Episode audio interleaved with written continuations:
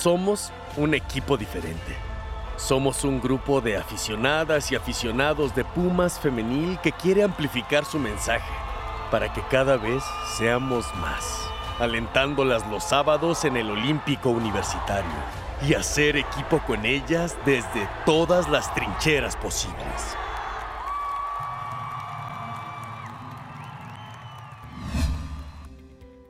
Hola, ¿qué tal? Bienvenidas, bienvenidos.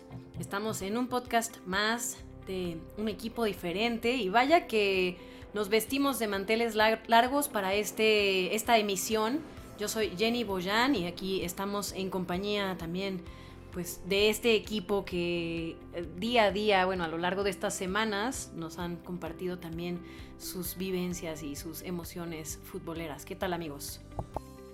Hola Jenny, hola Ingrid, ¿cómo estás? Gusto en saludarlas, gusto en saludar a todas y todos quienes nos sintonizan una vez más. Episodio 11, temporada 1. Como bien dijiste, invitada de lujo, mundialista. Me acaba de caer un 20 que no le dijimos durante la conversación. Es la primer mundialista de Pumas femenil. Tenemos a Dinora porque ella jugó un mundial, pero ella jugaba en, en otro equipo. Entonces, si bien no es un mundial mayor, sí es una de las primeras mundialistas de, Pumas. Y bueno, para quien no ah, seguramente lo saben, ya, lo publicamos. Pero bueno, tuvimos una charla bien sabrosa, bien interesante, muy bonita con, con Pau Chavero, que nos habló de estos altibajos, de, lo difícil que es la carrera de, futbolista y de lo difícil que ha sido para ella esta, estos ya cinco años que, que, lleva. Tiene 20, wow, y, cinco jugando en primer equipo. Entonces, bueno, no, no, hagamos más spoilers, los dejamos y las dejamos con la conversación que tuvimos con Paola Chavero. Las Pumas, una charla personal con todas las personas que conforman nuestro equipo femenil un espacio para conocerlas más a detalle. Hola, buen día a todos. Pues muy contenta de estar aquí. Generalmente empezamos con una pregunta que tiene que ver con nuestro nombre del podcast, que es un equipo diferente, porque estamos convencidos que Pumas Femenil es un equipo diferente. Tú que lo vives día con día, ¿qué nos puedes decir? ¿Qué hace diferente a Pumas del resto de los equipos de la liga femenil? Ah, yo creo que lo que hace diferente a Pumas es la contundencia que compite todos los partidos, el que con equipos grandes se ve superior. Eso es lo que hace diferente a Pumas, la contundencia y que se ve superior con equipos entre comillas grandes. ¿Cómo estás, Paola? Muchísimo gusto en conocerte y sobre todo muchísimo gusto en tenerte aquí. Es realmente un honor poder compartir tu historia con todas las personas que nos escuchan a través de este podcast y, sobre todo que sepan más sobre ti. Entonces, para mí siempre es importante los inicios. ¿Cómo es que se encendió esta pequeña chispa en ti llamada fútbol? ¿Qué, ¿Qué, fue lo que te atrajo a las canchas? ¿Cómo fue que iniciaste? ¿Cuál es el primer recuerdo que tienes con el balón? Eh, creo que esto ya lo había contado, pero hay algo que no he contado. Yo vi a una niña jugar fútbol. Eh, esa fue mi primera impresión. Yo estaba caminando con mi papá y de nada vi una niña jugar fútbol y dije, pues quiero intentarlo si esa niña puede. Pues porque yo no, pero en ese entonces no había fútbol femenil, no, no era muy común ver a una niña este, pateando un balón, no era muy, muy común pero mi primer partido, como tenía seis años, pues parecía pirinola corriendo por el balón, o sea, ni tenía posición, o sea, al final de cuentas yo solo corría por el balón y algo muy chistoso que siempre me pasaba en los partidos es que me sacaban el aire.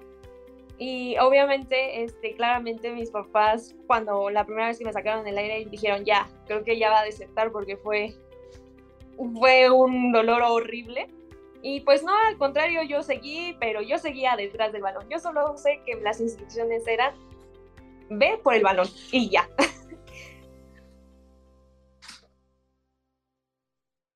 Y qué bonita historia, porque me hace pensar en las niñas de ahora.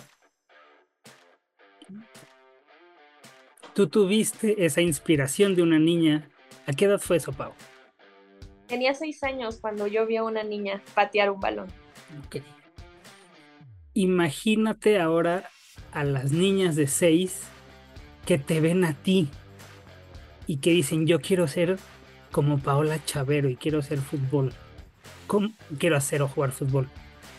¿Cómo se siente eso?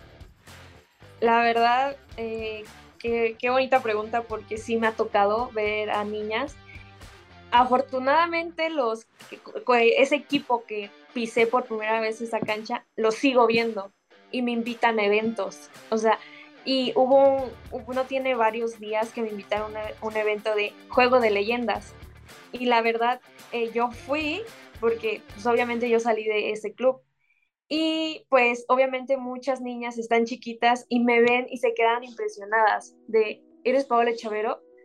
Es muy bonito saber que muchas niñas están conociéndome. Obviamente me costó de que mucha gente conozca a Pau Chavero, pero al final es un orgullo para mí saber que niñas están diciendo, yo quiero jugar como Paola Chavero y quiero llegar a donde ella está ahora. Es muy bonito. ¿Cómo fue el proceso? ¿Cómo lo viviste? ¿Cómo lo vivió tu familia? Cuéntanos un poquito sobre esto.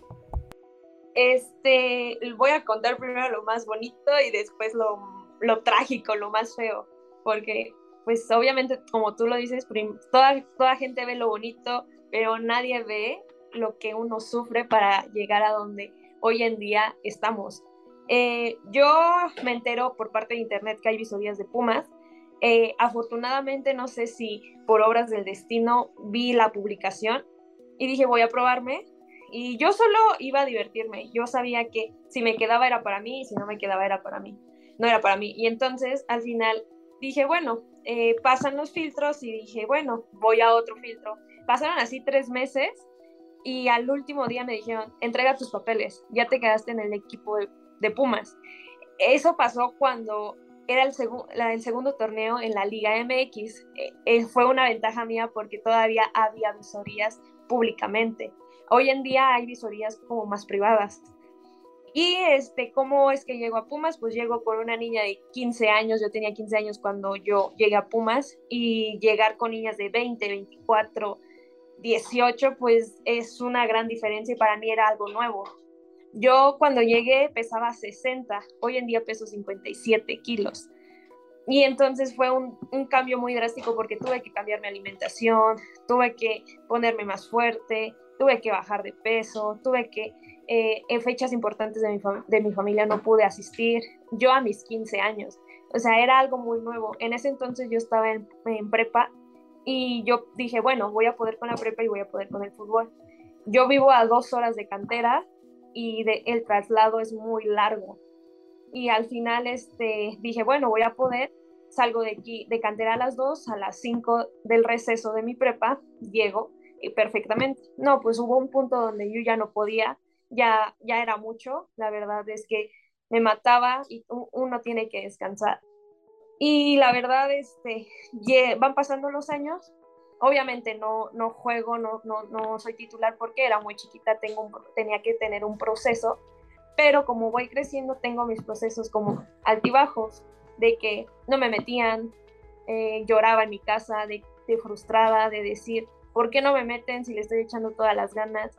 Me enojaba, mi familia la sufrió porque creo que al final ellos son los que ven todo eso, lo que la gente no ve de llorar todos los días, de decir, hubo un punto de mi vida que yo ya, ya no iba a querer jugar fútbol. Yo es, ya no quería jugar fútbol, ya no quería saber nada del fútbol, porque era mucho mi estrés, mi, mi angustia de no poder jugar y demostrar lo que realmente yo, yo siento. ¿Qué pasa a, mi edad de 19 a 20 años que hoy en día tengo? Eh, fue un cambio muy drástico porque al final llevé un proceso muy largo pero de 19 a 20 años todo el mundo me dijo, ¿qué te hiciste? Y al final yo siempre le respondo, la verdad no sé, yo solo me enfoqué y dije, voy a hacer las cosas porque amo este deporte, porque quiero triunfar. Y me propuse en mis 19 a 20 años me propuse, quiero llegar a selección. En esa etapa me le metí mucho, me, me metí al gimnasio, me metí más fuerte y llega una competencia entre Pumas y la selección sub-20. En la selección sub-20 juego súper bien con, contra ellas y se acerca Maribel conmigo y me dice, estás jugando muy bien, quiero que, les, que sigas así porque te quiero para la otra concentración. Para mí eso fue impresionante porque anteriormente había tenido una concentración, pero me fue muy mal, en verdad me fue muy mal. Y este, en esa concentración era para la gira, para el premundial. Y yo dije, es una concentración no cualquiera, es una para una gira al premundial, le tengo que echar ganas. Y pues da la casualidad de que convocaron a 26 y en esas 26 llevan a 21 o 20 y yo soy de las 20 y me voy para el premundial. Pero fue un cambio muy drástico de 19 a 20 años que hoy tengo. ¿Cómo fue tu experiencia la primera vez, primera vez que pisaste la cancha? Ya que debutaste, ese día de tu debut. Bueno, no sé si me estoy adelantando, Cue. Ingrid, todo bien, ok, perfecto. ¿Cómo fue? ¿Cómo te sentiste cuando ya te dijeron, órale, vas a la cancha, es tu momento? ¿No? Cuéntanos un poquito de ese día. ¿Cuándo fue? ¿Cómo fue? También para que te conozcan más las personas que nos escuchan. Este, fue el 27 de enero del 2018 y fue contra Veracruz. Pues, hoy en día Veracruz ya no está en la liga. y sí, ya no, ya no existe. Pero ese día yo, yo inicié en Pumas de lateral, de lateral derecho. Y entonces, este, pues yo decía, ah, pues nunca juego, estoy en un proceso, pues no, me agarraron de sorpresa y me dijeron, Chavero, vas adentro. Yo estaba muy nerviosa porque era mi primer partido, era nueva experiencia, eran más golpes más duros y la verdad fue muy emocionante, entre que nerviosa y emocionante y todas las emociones que puede existir. Fue muy bonito porque no cualquiera debuta a sus 15, 16 años, no cualquiera debuta a esa edad y la verdad fue bonito pisar una, nunca había sentido tan bonito pisar una cancha de fútbol. la verdad, nunca había sentido muy bonito pisar una cancha de fútbol. La verdad, fue muy emocionante. Al, final, algo que creemos muchísimo nosotros y, defendemos en el podcast es el esfuerzo doble que implica para ustedes como futbolistas femeniles ¿no? profesionales llegar a donde están, por todo lo que envuelve el fútbol femenino. Entonces, con, eso en mente, tener una mala experiencia, ¿cómo sales adelante teniendo cuántos años tenías? ¿17? ¿18? O sea, a esa edad, ¿cómo sales adelante de, un proceso, de una decepción? ¿Cómo, ¿Cómo lo logras? Ah, este, no, no, es muy difícil hablarlo porque ah, hoy en día, este, lo vuelvo a recordar y digo, creo que nadie hubiera podido. De tener una mala concentración en selección fue algo muy difícil porque me sentí que fracasé yo, que todo lo que trabajé no había valido la pena y fue muy difícil, fue un proceso donde tuve que trabajar psicológicamente, tuve que, más que nada tuve que trabajar psicológicamente porque eh, fue algo que me derrumbó, literal me derrumbó porque no sabía cuál había sido mi error, si yo había hecho las cosas muy bien. El apoyo de mi familia fue lo que más me ayudó porque ellos fueron los que me dijeron, fue en ese, en ese lapso de mi vida donde yo ya no quería jugar fútbol, donde yo ya había dicho, ya no quiero. Y mi familia, hay una frase que me dijo mi mamá, es no te rindas porque le vas a dar el gusto a otras personas que te quieren ver abajo. Y creo que si mi mamá no me hubiera dicho esa frase, yo en día yo no estuviera aquí en este podcast. Y fue muy, fue muy duro, pero al final, en e, ese día lo recuerdo, estaba yo en, clínica porque me había lesionado y yo le hablé a mi mamá llorando y le dije, ya no quiero, ya no quiero jugar fútbol, ya, ya di lo que tuve que dar, ya. Y pues eh, a partir de que mi mamá me dijo esa frase, Mm, cambié, cambié totalmente porque dije, ok, eh, tengo, es un aprendizaje, siempre las cosas pasan por algo, porque tienes que aprender algo nuevo.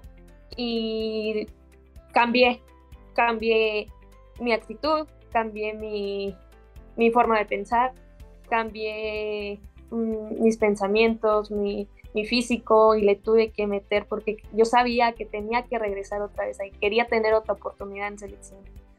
Fue muy difícil, la verdad. Concentración total de no enfocarme en cosas que no estaban en mis manos. Eh, esa fue mi frase de no, no te enfoques en cosas que no están en tus manos, porque creo que me enfocaba mucho en cosas que no estaban en mis manos. Y mi proceso fue, primero, lo primero, jugar en mi equipo, que es Pumas, porque desde ahí es donde selección te ve. Eh, lo segundo es, ya eh, estoy bien con mi equipo, ser titular. Ese era mi otro segundo objetivo. Mi tercer objetivo es ser constante y ser constante titularmente. Ese fue mi tercer objetivo y cada, cada día iba palomeando eh, qué, hacía, qué, qué, objetivos me estaba poniendo. Mi cuarto objetivo es ser llamada a selección. Fue otro objetivo que me di. Y el último objetivo, que porque sabía que era una lista para el premundial, es estar en la lista para el premundial y de aquí para adelante. Ese fue el último objetivo que yo anoté en mi libreta y que hoy en día lo tengo y la verdad, este, ese fue mi proceso. Plantearme objetivos a corto plazo mientras iba pasando mi día a día y después a largo plazo. Y, cuéntanos qué se siente ponerte la playera de selección. Ya, ya nos dirás jugar un mundial. Ese es digamos, el momento importante y ya vamos a entrar ahí al, tema ya muy patrio, muy patriótico, pero ¿qué es, o sea, ¿qué es, o sea, de entrada, ponerte la de Pumas es ah, lo mejor que te puede pasar, pero después de eso, quizás solamente la del Barcelona y, la de la selección. Pero cuéntanos cómo se siente o cómo te sentiste tú la vez que te pusiste, te iba a decir la verde, pero no, te tocó la primera vez seguramente la negra, ¿no? O algo así. Qué curioso porque efectivamente no lo ven, pero la tengo puesta. sí, la tengo puesta, sí, sí, sí. No lo pueden ver, pero la tengo puesta abajo de este escudo. Pero fue muy emocionante porque dices todo lo que te propusiste hoy en día, tienes la camiseta puesta. Es un orgullo porque representas a todo un país de que eres de tantas mujeres que juegan fútbol, eres de las seleccionadas, de las 20 seleccionadas que se llevan al, al premundial. Y fue una sensación, al momento que eh, fuimos el primer partido, al momento que tú te pones la camisa, yo quería llorar porque dije, es que esto es único, no, no, no lo vive cualquier persona, no lo vive cualquier jugadora. Y y me casi en el himno, en el primer himno que yo canté, lloré porque mm, recordé todo lo que había sufrido y, y viví el presente de lo lograste chingona. Así me dije, literal así me dije, todo lo que sufriste y todo lo que pasaste, hoy en día tienes los resultados que tanto quisiste. Eh, pasa lo del premundial, eh, obviamente me fue muy bien en el premundial, gracias a Dios. Eh, meto goles y lo más chistoso es de que en mi debut premundialista meto gol y luego con la camisa de México. Para mí ese fue el debut más hermoso que pude haber tenido con selección. En verdad fue el más hermoso porque debutar con selección mexicana y con gol es lo mejor, porque en verdad lo grité, besé la camiseta, fue una sensación impresionante cuando sales de estos partidos en los que todo sale bien, ¿no? Todo te sale bien a ti, ¿no? Eh, que te sientes segura, que te sientes inspirada. Cuando llegas a tu casa, ¿qué haces? Le cuentas a tu familia, te escribes con tus amigas o con tus amigos, ¿no? Eh, pues no sé, cuéntanos un poquito eh, también ese proceso como post partido, ¿no? Que si te va mal en un partido, cómo te sientes, cómo actúas. Cuéntanos un poquito que, pues sí, cómo manejas estas situaciones. Eh, cuando, obviamente cuando me va muy bien, este, lo primero que hago es marcarle a mi, a mi mamá. mi mamá y yo tenemos como que esta cábala de que después de cada partido yo le marco para yo decirle cómo lo viste, cómo me fue, y ella me dice, no, pues te vi bien, no, pues esto. Y obviamente en el mundial era muy diferente comunicarnos porque pues eran diferentes horarios. Y este, pues sí teníamos cierta comunicación, pero la distancia era como que yo no quería hablar de fútbol, yo quería saber cómo estaba mi familia, cómo es que la habían vivido, qué habían hecho en toda esta semana. Eh, eso eh, en el Mundial fue muy diferente, no hablaba mucho de fútbol, hablaba más de qué estaban haciendo, qué hacían. Cuando estoy en Pumas sí es diferente porque cuando me va muy mal, también le hablo a mi mamá, pero mis, mis papás siempre me dicen mis errores. Obviamente me enojo porque creo que a nadie le gusta que le digan sus errores, pero siempre, siempre ayudan, porque al final uno piensa que es perfecto y la verdad es que no, pero que me ayuden mis papás a ver mis errores eh, es lo mejor que me pueden, me pueden ayudar ellos. Yo la verdad eh, le tuve que meter mucho a mi rehabilitación, la verdad los de Pumas dijeron, fue muy impresionante tu rehabilitación porque nadie nunca había salido tan rápido de un esguince de rodilla de segundo grado. Y, y entonces este, me dijeron, fue muy rápido tu rehabilitación, te felicitamos, pero ahora tienes que agarrar confianza dentro de cancha. Eso fue lo más difícil. Lo más difícil fue agarrar confianza dentro de cancha, porque todavía me, me dolía al, pegar. O sea, tenía que poner dura mi pierna porque si no me dolía. Y yo decía, no, es que ya está rota, está rota. Yo tenía ese, ese pensamiento, es que está rota. Y ya, este, como fue pasando el tiempo, mis compañeras me apoyaron muchísimo. Creo que también el apoyo de mis compañeras fue muy, muy, muy importante, tanto familiar y compañerismo, porque me dijeron, el día que tú tengas un taponazo y no te duela, es ahí cuando se te va a quitar el miedo. Y yo, eso es cierto. Y entonces pasó y fuimos a una gira a Francia. Y en Francia me fue otra vez mal. Yo dije, no puede ser. Por el miedo de mi rodilla. Y yo decía, ya no me fue el mundial, porque me había ido mal en Francia, porque yo debuté en Francia contra Estados Unidos, un equipazo, un, o sea, la verdad dije en la torre, pues ya, la verdad yo entré cagada ese partido y me vi, me vi, me, vi muy mal, la verdad. Y yo decía, ya no me van a convocar para la siguiente, la siguiente convocatoria que es para el mundial. Pasa, pasa el proceso y en el aeropuerto Maribel se me acerca conmigo y me dijo, no pasa nada. Fue normal que tu eh, debut mundialista internacional te haya pasado eso. Pero está en ti si tú quieres regresar a ganarte un lugar en el mundial. Vas a estar en la lista, pero tú en ti está si te quieres ganar esa, ese lugar en el mundial. Para mí eso fue lo mejor que me pudo haber dicho porque me tranquilizó me tranquilizó y fue así como, tengo otra segunda oportunidad y la tengo que aprovechar. Pero fue muy difícil la lesión de la rodilla porque me fue mal otra vez en selección. Yo creo que de todo lo que he vivido anteriormente, de todo lo que he pasado, eh, como tú lo dices, yo eh, fue muy raro porque yo sabía que ese partido estaba jugando mal. Yo, el, el del viernes, yo sabía que estaba jugando mal. Y, y yo sabía que iba a salir no sé, por obras del destino, no salí porque Palito dijo, mm, estoy acalambrada, ya me estoy acalambrando. Y entonces deciden a mí bajarme a lateral. Es una posición que ya conocí mundialmente y que la tenía que conocer, a la perfección. Y entonces este, nos meten el gol y mi único pensamiento fue, tenemos que empatar el partido. Tenemos que por lo menos rescatar un punto, porque si no nos metemos nosotras en problemas. Y entonces, este, pasa, nos meten el gol y no sé, ni pasó creo que ni un minuto y meto yo el gol al 86, por ahí, si no mal recuerdo, al 86. Y creo que las segundas oportunidades sí se me, se me dan, pero yo creo que es parte de que pues, tienes un proceso de que ya fallaste en una y no tienes que volver a regarla. O sea, como dicen ahí, no tienes que volver a tropezar con la misma piedra la verdad.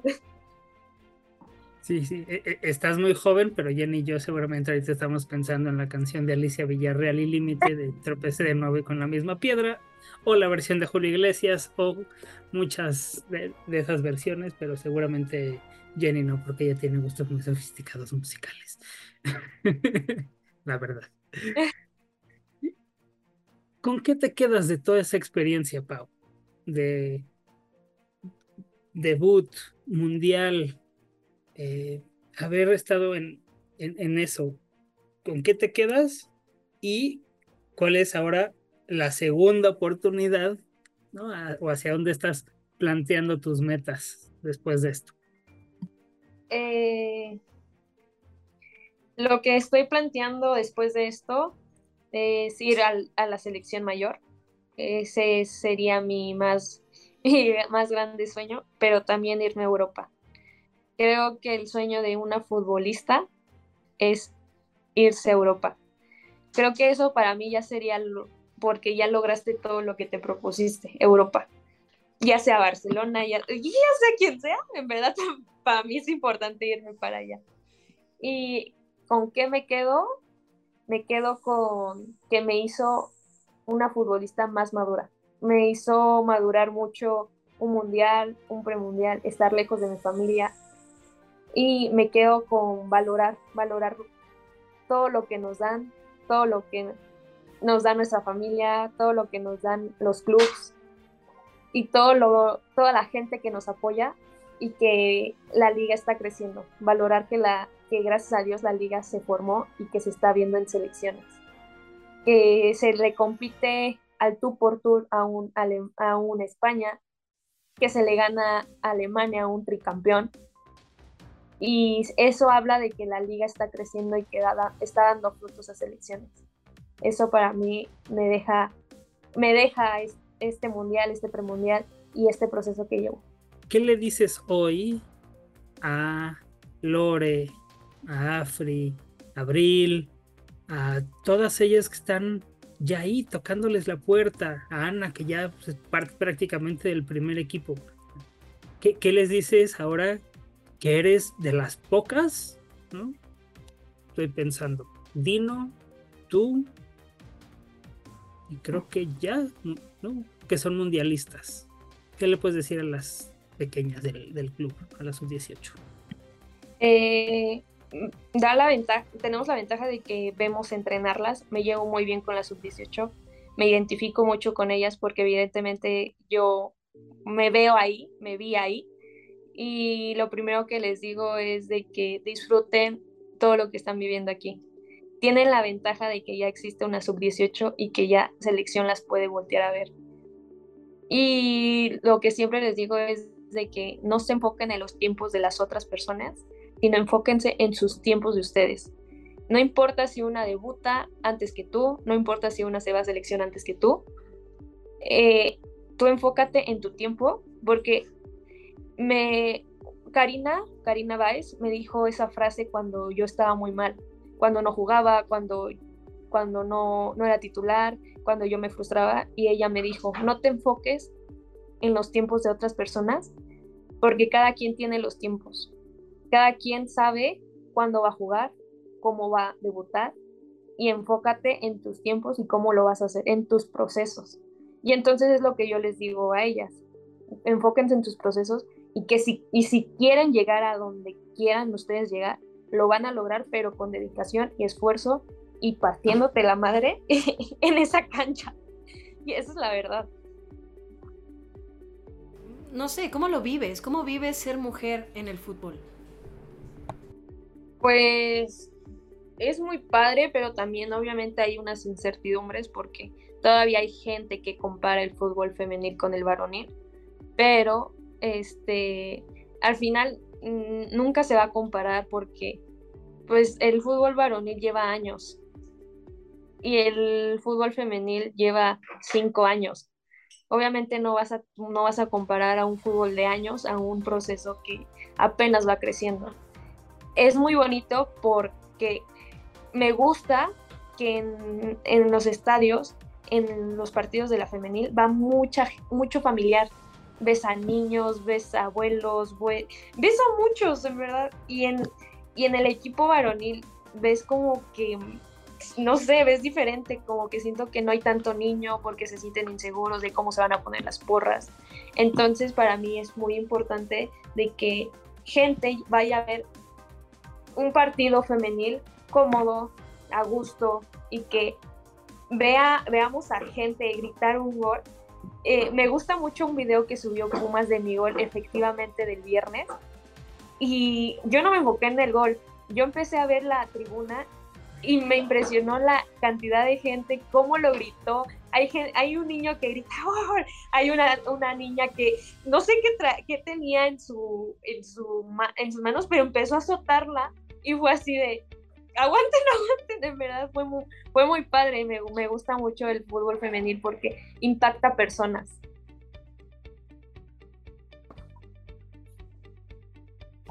Qué, qué, belleza estas palabras. Creo que justamente lo que se busca es recalcar que el fútbol femenil es algo diferente, es un deporte distinto, es un deporte que se vive desde otro ángulo, ¿no? Y, este ángulo es un ángulo muy sano, muy familiar, ¿no? Porque al final eh, como dices, ¿no?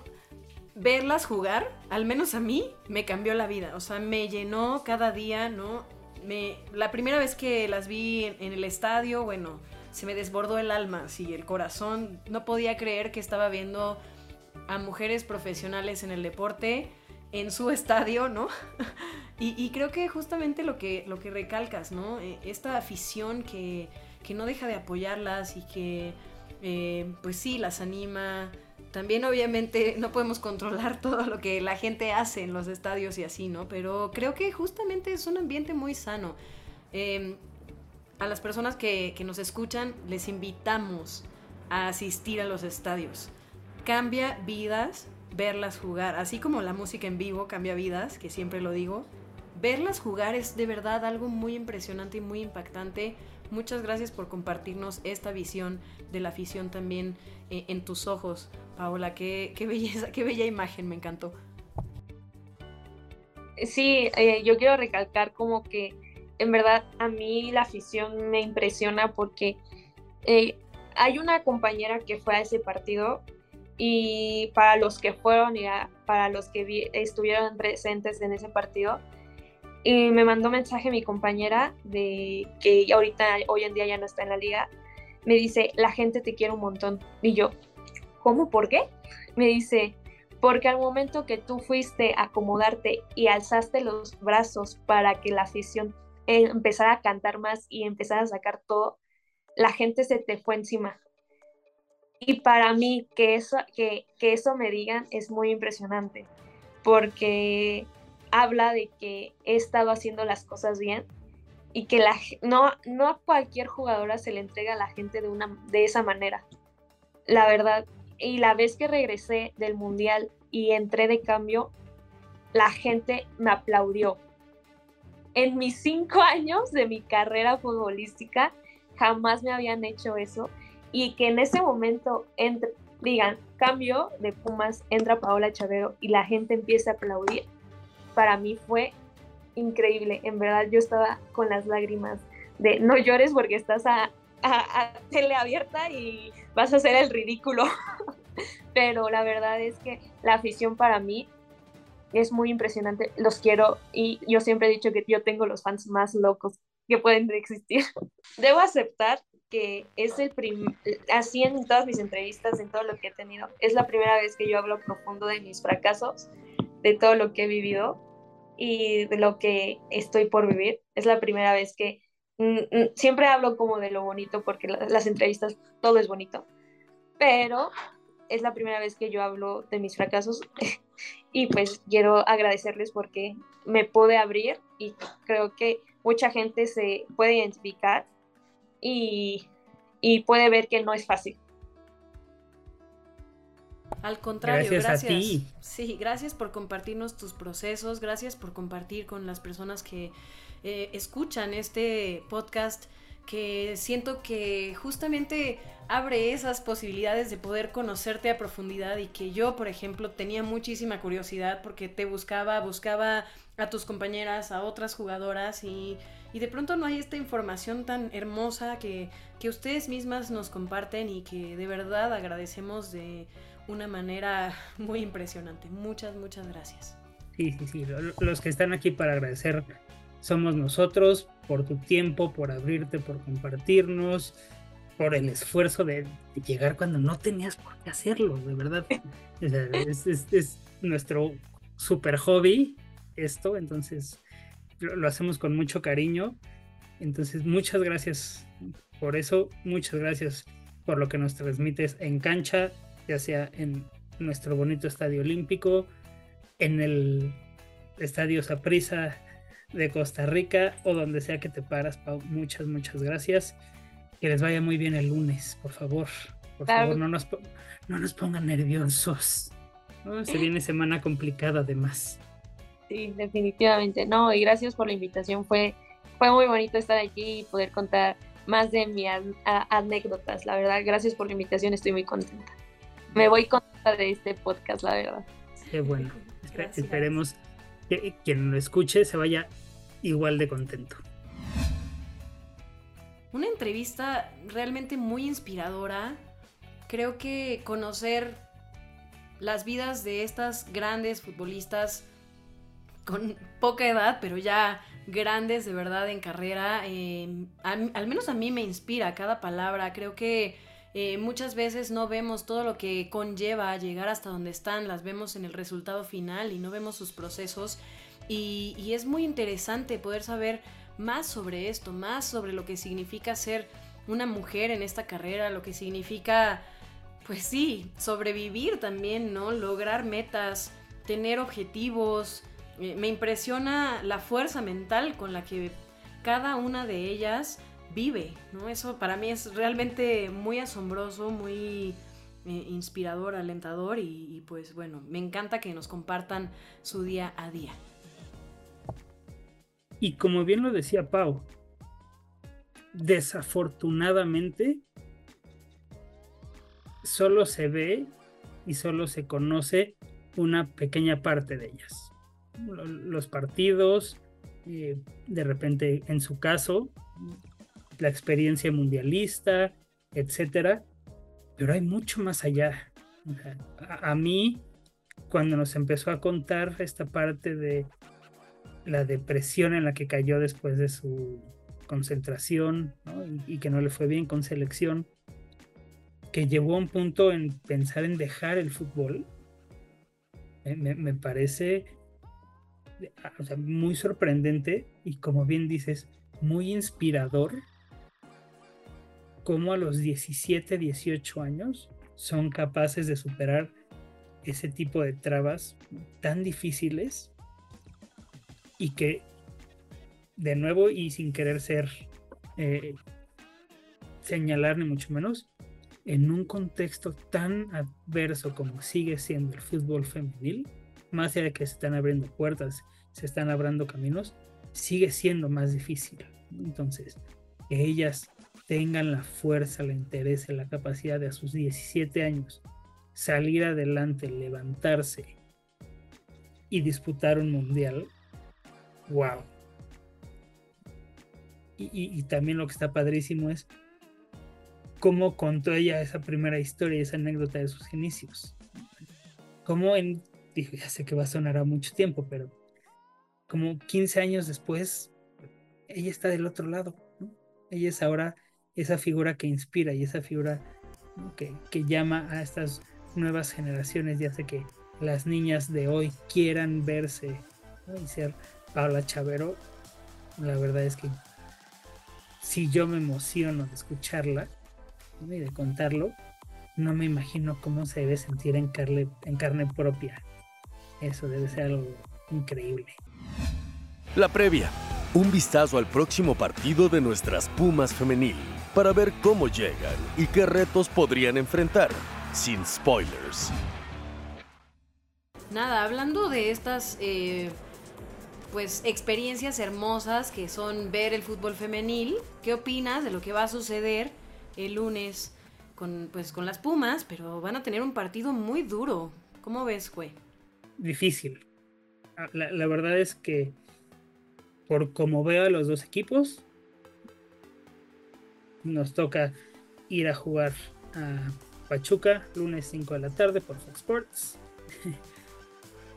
Híjoles, creo que va a ser prueba de fuego tremendísima.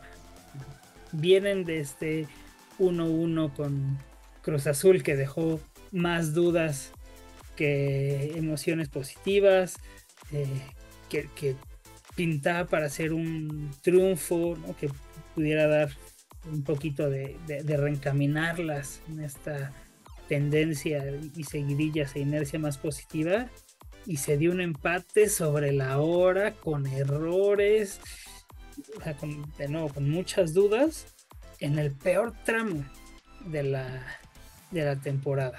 Se vienen dos partidos en la próxima semana, este contra Pachuca allá en el Miguel Hidalgo, después el viernes eh, recibir a, a Chivas.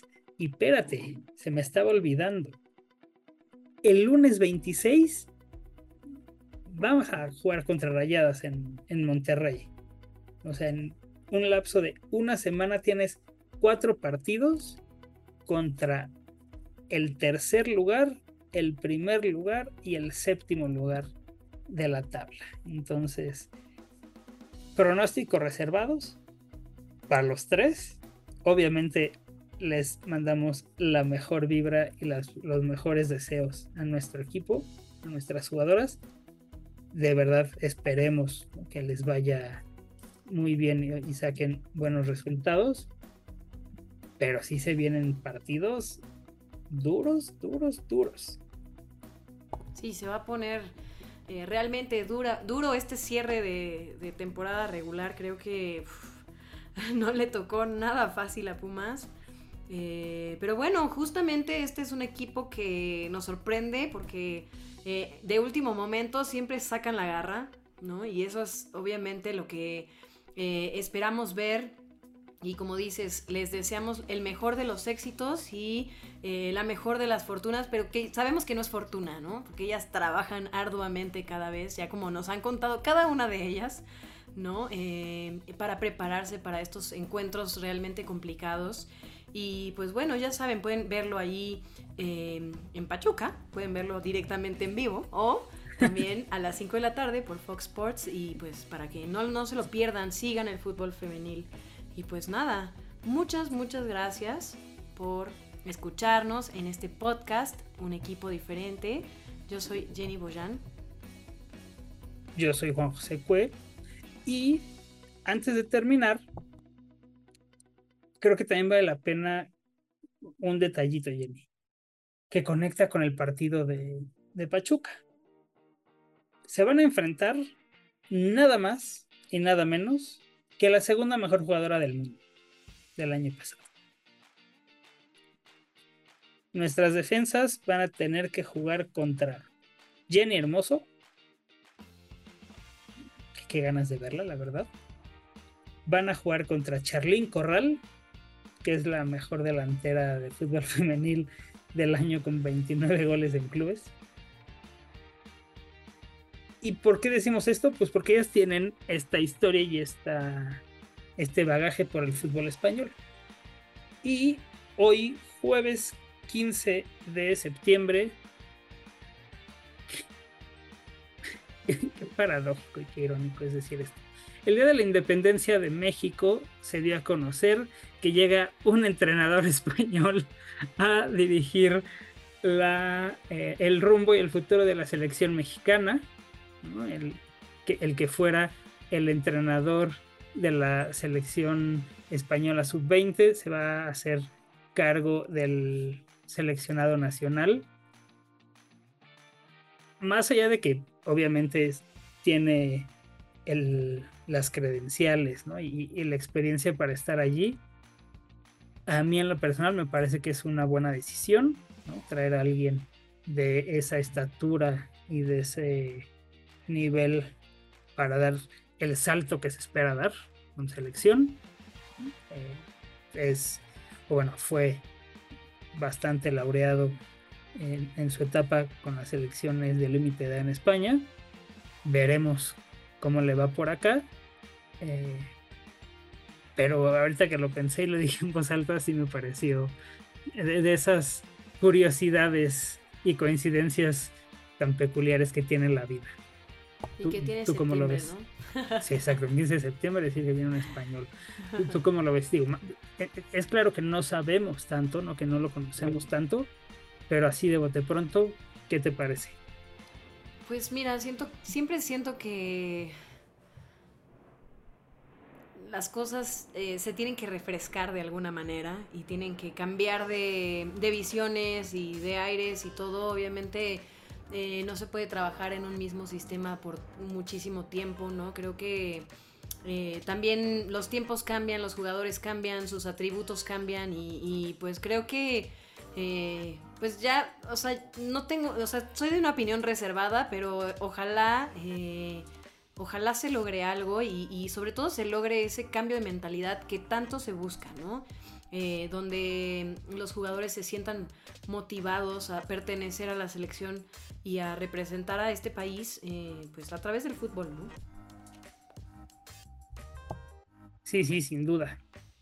Y la verdad es que también, como lo decimos siempre, que sea por el bien del fútbol femenil. La verdad es que algo que también creemos es que es un fútbol que juegan las mujeres, que ha abierto oportunidades, como nos dijo la doctora, para profesionistas mujeres en todo lo que implica la industria. Pero si en este caso traer a un hombre a dirigir puede ser la, opción para elevar ese nivel, esperemos que así sea, pues bueno, que sea la mejor decisión y lo que queda de nuestro lado es lo que hacemos siempre, apoyar. Exactamente. Y ver los sueños cumplidos, ¿no? Y ver a estas jugadoras que tanto desean estar ahí, pues que estén. Exactamente. Pues bueno, ahora sí.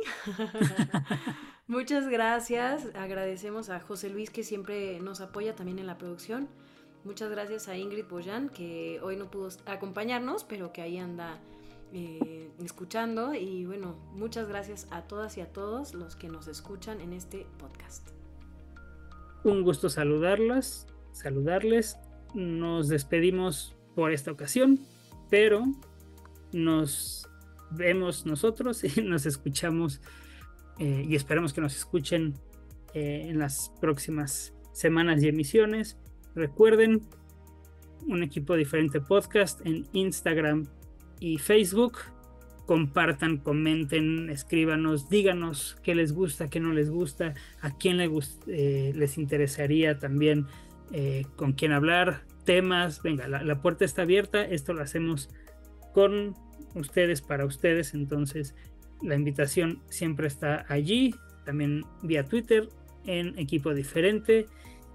Nos pueden escuchar en Apple Podcasts, en Spotify, eh, suscríbanse, denos las estrellas que crean que vale la pena eh, el, contenido que les hacemos con tantísimo gusto.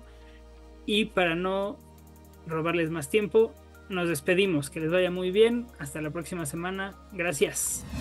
Somos un equipo diferente.